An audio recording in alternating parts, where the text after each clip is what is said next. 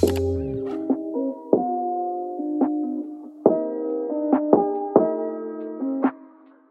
salut, c'est Irvin le coach canin, bienvenue dans ce nouveau podcast. Bah ouais, tu connais du tout pour l'UFM, on est aujourd'hui le 6 octobre 2020, il est actuellement 17h49 et je suis véritablement heureux et bien de vous accueillir comme toujours avec le sourire pour une nouvelle publication, pour un nouveau podcast qui sera dédié aujourd'hui à Mélodie. Salut à toi Mélodie, merci de ta confiance, alors je vais pas te faire attendre plus longtemps, je lis ta publication, c'est parti, let's go. Bonsoir, ce soir je viens vers vous car nous avons un souci avec notre chihuahua et notre berger allemand malinois. Le soir, quand on va se coucher, ils hurlent à la mort. Que peut-on faire pour remédier à cela? Il y a déjà Mélodie, merci pour ta publication. Alors, je vais te donner des petits conseils parce que effectivement, on peut remédier euh, à cela. Donc, ça va prendre un petit peu de temps, mais tu vas te rendre compte que tu auras de très très bons résultats. La première chose qu'il faut savoir, c'est déjà détecter la cause. Qu'est-ce qui peut générer ce comportement? Le truc que l'on sait, c'est qu'on a d'un côté un chihuahua, de l'autre côté un berger allemand. Ça veut dire quoi? Ça veut dire qu'on a deux petits toutous braves et tout mignons. Mais ça veut dire également que souvent, il y en a un qui prend l'initiative et il y en a un autre qui va tout simplement suivre. Il est également possible, ça arrive aussi, c'est une autre hypothèse, que les deux prennent l'initiative en même temps. Mais en règle générale, il y a toujours un qui, parfois ça peut faire un switch, c'est-à-dire que ce sera, imaginons le chihuahua qui va le faire le lundi, puis ensuite ce sera le berger allemand qui va prendre l'initiative. C'est-à-dire qu'il y aura toujours une, tendance, tu vois, un effet de groupe. Ça, c'est le premier point. Donc ça veut dire que dans un premier temps, il faut, Mélodie, que tu détectes la, le chien j'allais dire la personne, le chien qui prend l'initiative, si tu peux, si tu peux voir justement, euh, qui prend l'initiative plus de fois que l'autre.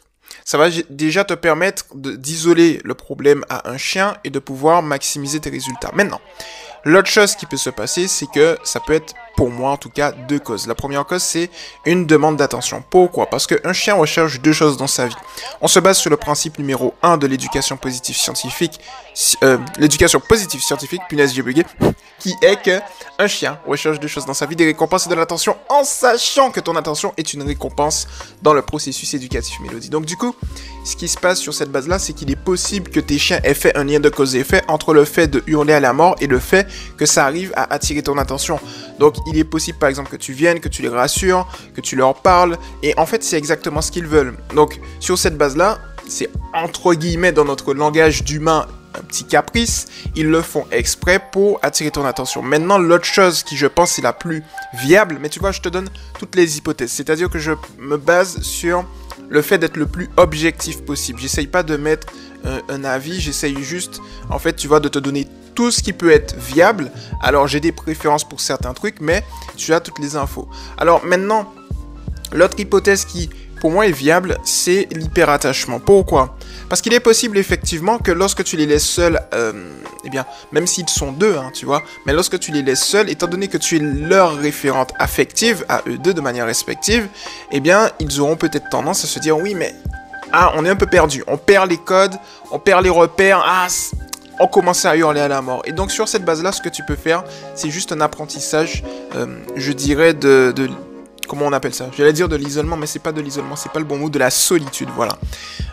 Et l'apprentissage de la solitude, tu vois, va te permettre de renforcer déjà ton lien avec eux, de les réguler, de leur donner de la responsabilité, de l'indépendance. Et ça va te permettre petit à petit, tu vois, de régler le problème progressivement, en toute tranquillité, bien évidemment sur du long terme. Car je le rappelle, toutes celles et ceux qui m'écoutent, Mélodie également, plus on adopte une stratégie long terme et plus ça va nous permettre justement eh bien, de régler la situation, d'améliorer euh, sa relation avec nos toutous et surtout de ne pas générer plus de problèmes qu'on va en réalité en résoudre problème de l'éducation traditionnelle que je ne porte pas dans mon cœur, vous connaissez, mais on va pas rentrer dans ce débat.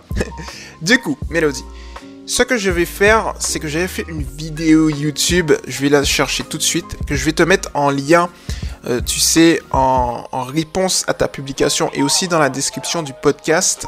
Ça va te permettre justement de pouvoir travailler l'hyperattachement.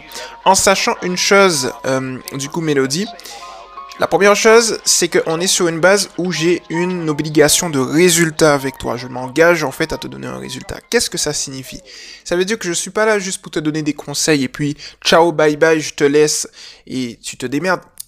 On n'est pas comme les autres groupes ici. On est chez Toutou pour lui et chez Toutou pour lui, vous êtes chez vous. Ça veut dire quoi, Mélodie? Ça veut dire que moi, je vais te suivre de A à Z jusqu'à la résolution du problème. Je ne te lâche pas. Je veux vraiment que tu maximises, que tu exploses tes résultats en éducation positive, scientifique, en éducation canine en règle générale plutôt. Et donc, je vais te suivre. Donc, ça veut dire quoi? Ça veut dire que dès que tu as fini d'écouter ce petit podcast tout mignon, tu viens me voir. Euh, directement en, réponse à la publication. Et si tu veux, tu peux me donner des, éléments en plus, comme ça on va discuter tranquillement. Et puis qu'importe, hein, que ce soit lundi, dimanche à minuit, je suis là. Enfin, si je suis dispo, tu vois, parce que parfois je fais mon livre et tout, parfois je suis voilà, je suis dans mon monde. Mais si je suis là et je vois ton podcast, enfin ton podcast, ta publication, ta réponse à ce podcast plutôt, c'est mieux. Eh bien, sur cette base-là, je te réponds, on optimise. Et puis, n'hésite pas à me faire un suivi. Par exemple, si tu vois qu'il y a eu un nouveau, un nouveau truc qui est rentré en compte, que tu penses qu'il y a peut-être un, tu vois, personnalisation.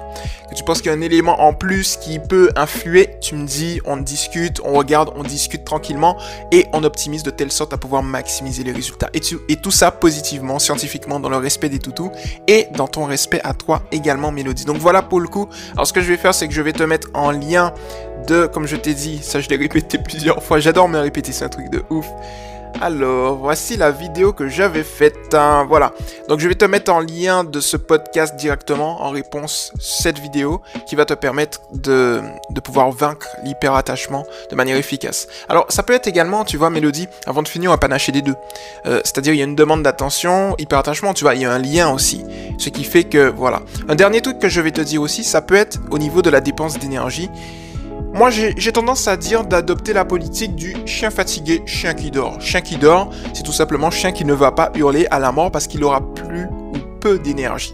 Sur cette base-là, tu peux faire en promenade et à la maison des postes de dépenses physiques et mentales, surtout mentales. Donc en promenade, comment ça se matérialise? Eh bien lorsque tu es en promenade par exemple, tu peux utiliser le prélude éducatif assis c'est-à-dire, tu vas lui demander de demander que ce soit ton chihuahua, enfin aux deux, hein, chihuahua et berger allemand, de s'asseoir et dès qu'ils sont assis, tu vas les féliciter par la voix et leur donner l'opportunité d'aller voir une source de distraction s'il y en a par exemple. Plus généralement, tu généralises à tous, c'est-à-dire dès que tu souhaites leur donner leur repas, une caresse euh, ou bien le début, la fin d'une promenade ou autre, tu leur demandes de s'asseoir, tu vois. Donc ça va leur permettre de vraiment se, se réguler, de se responsabiliser, j'aime bien le dire, et de leur faire penser que c'est eux qui t'éduquent toi. C'est-à-dire qu'ils vont se dire, mais dès que je suis assis, j'ai vraiment tout. Mais de l'autre côté, ce qui est intéressant, c'est que le assis est un signal d'apaisement. C'est-à-dire que ça aura tendance à les apaiser. Alors apaiser l'autre parce que c'est un signal, un code canin. Donc ça va apaiser d'autres chiens, mais ça va les apaiser intérieurement aussi. C'est un petit peu comme si tu as quelqu'un qui est énervé, plus il bouge, plus il est énervé. Tu vois, généralement, les gens énervés, ils ont la bougeotte. Et donc, du coup, s'il s'assoit, ils vont faire descendre le feu qu'ils ont en eux. C'est la même chose pour les chiens. C'est-à-dire que lorsqu'un chien est assis, il descend son excitation en lui. Ce qui a tendance à l'apaiser. Il se, il rentre dans un état de méditation. Et ça, c'est bien. Donc, tu peux également faire ça. Tu peux utiliser les interludes éducatifs, c'est-à-dire un interlude, c'est quoi? C'est que tu vas demander à ton chien de s'asseoir, par exemple, entre deux tricks, un pas bouger et puis un fait le mort. Imaginons.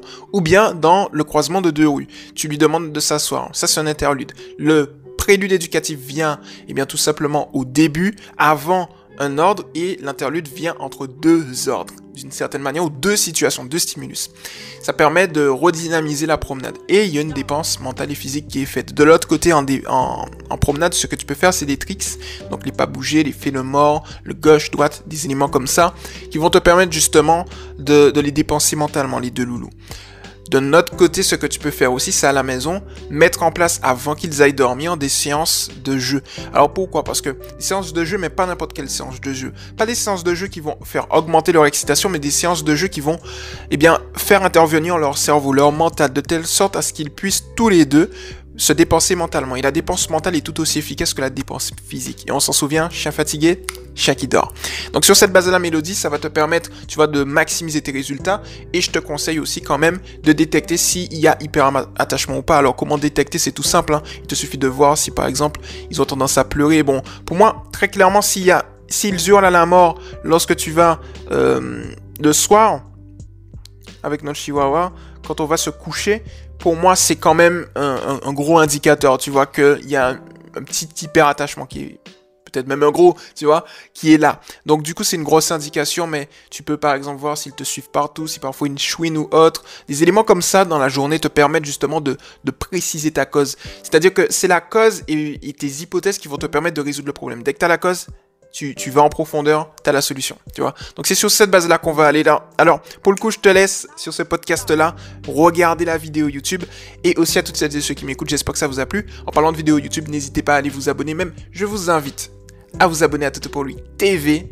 Voilà, lien dans la description. Et à venir aussi sur le mouvement Toto pour lui. C'est éducation positive pour les chiens officiels entre crochets tiré du 6. Toto pour lui. C'était Erwin, le coach canin. Et puis on se retrouve très rapidement dans un prochain podcast. Et Mélodie, je t'attends en réponse à ta publication. Ciao